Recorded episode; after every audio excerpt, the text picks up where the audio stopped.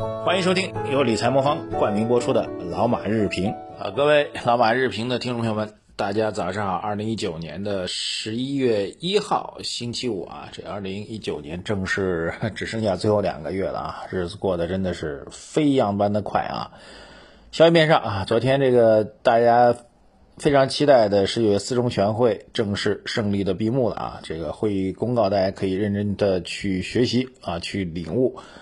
那么总体上来讲呢，主要涉及到的一些是顶层的制度建设的相关内容啊，和我们具体投资行为关系不是特别密切啊。当然呢，大家作为一个职业，认真的领悟和学习。呃，如果非要跟 A 股做一个关联的话，那么我们认为可能会跟智慧政务，因为特别强调的国家治理能力的提升啊，和整个政务管理水平的智慧化、智能化，应该会有相应的关联啊。当然这个。只是一点点关联在里面啊，总体来讲还是一个非常高层的一个顶层设计的一个突破，大家可以认真的自己去学习。好，这个昨天晚上到今天最重要的消息就是还在大洋彼岸，在美国啊，美国股市昨天经过了几天上涨之后，昨天终于开始调整了。调整的原因呢是美国众议院正式通过了弹劾特朗普总统的调查。啊，这件事情直接导致了美国股市的一个调整。但如果从前两天上涨角来讲呢，这调整幅度也不算大。好，关于美国这个总统弹劾的事情呢，把这个整个的未来的一个逻辑架构给大家分析啊。当然，具体事情大家应该知道啊，主要是所谓的这个特朗普呢，应该是跟。呃，乌克兰的总统呢有一次通话啊，通话内容呢涉及到啊，目前来说有可能他要求对方帮助他去调查啊他的总统竞争的对手，就是民主党的候选人拜登啊，大概这样个事情吧。那么，当然对于西方的这个政治选举的事情，我们不做具体的一个评估啊。这件事情呢，显然是有点借助国家的力量去影响和。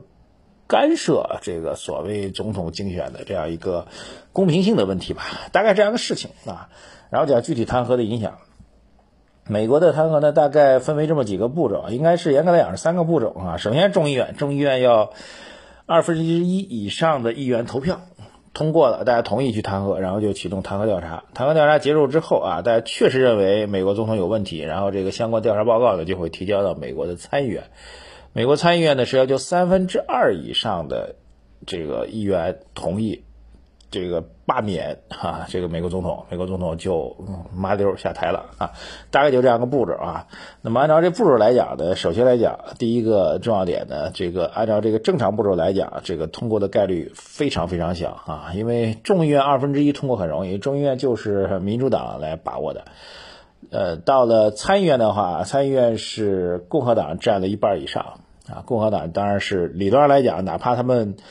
共和党内部个人正常情况下，即便看不惯特朗普个人，但是维护为了维护所谓党派的利益，也不会去投这个赞同罢免的这个票。所以，呃，参议院要想拿到三分之二以上的票数，几乎是没有可能的。哈，这是第一个常规的情况下。第二种呢，就是假如调查下来这个事情属实，而且性质极其恶劣啊，这个不只是他个人的行为，还伤害了国家利益啊等等，滥用公权力啊等等。我们说最坏最坏最恶劣情况，然后导致了美国的国家舆论、民众舆论全面的倒戈到了民主党这边，那么就是第二种情况可能会出现，就是出现了参议院这个当中部分的共和党的议员。倒戈，选择抛弃特朗普，然后倒向另外一边，然后才会有可能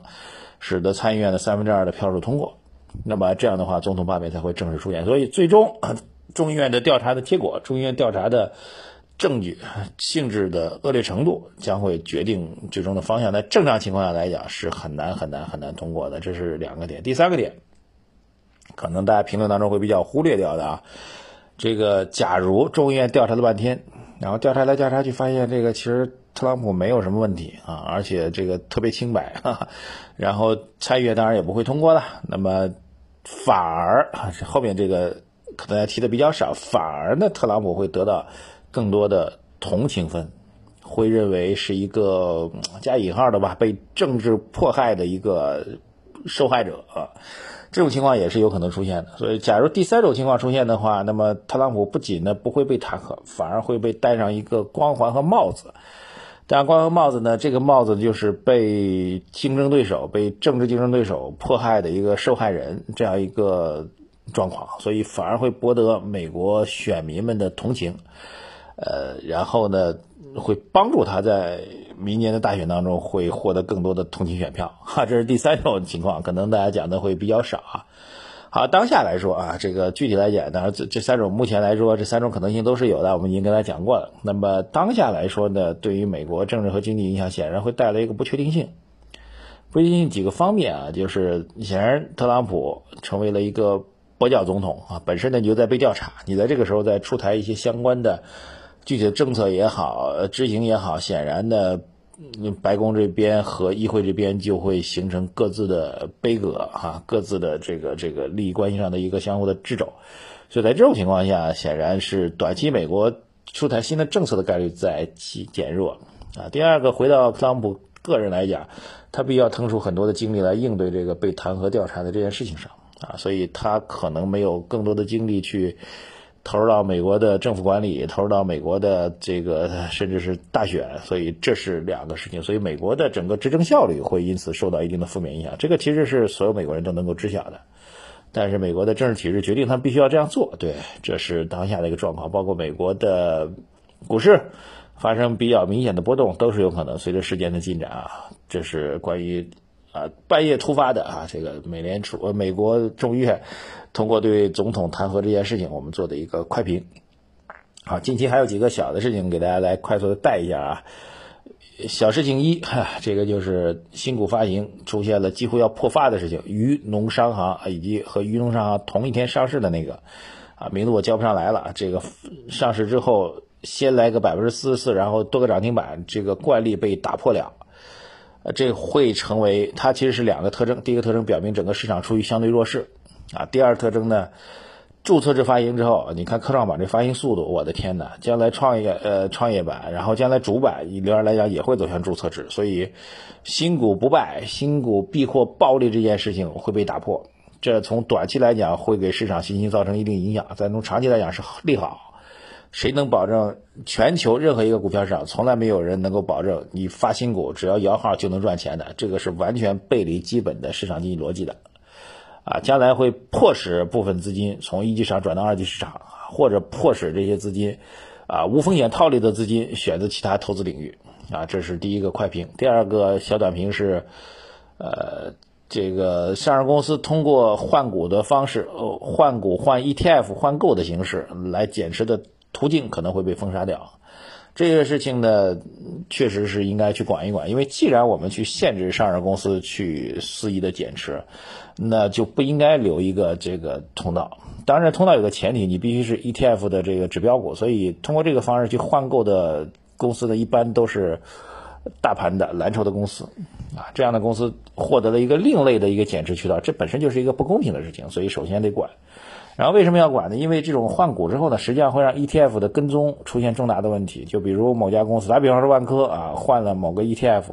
这 ETF 就拿着大量的万科的股票在自己的手中作为自己的持仓持仓股，但是你本身的持仓比例当中的万科占不了那么多，所以它的指数跟踪呃，就被动投资的基本指数跟踪的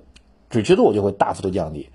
这实际上是损害了 ETF 基金持有人的这样一个权益。这件事情两大不公平，刚才已经讲过了啊。一个是，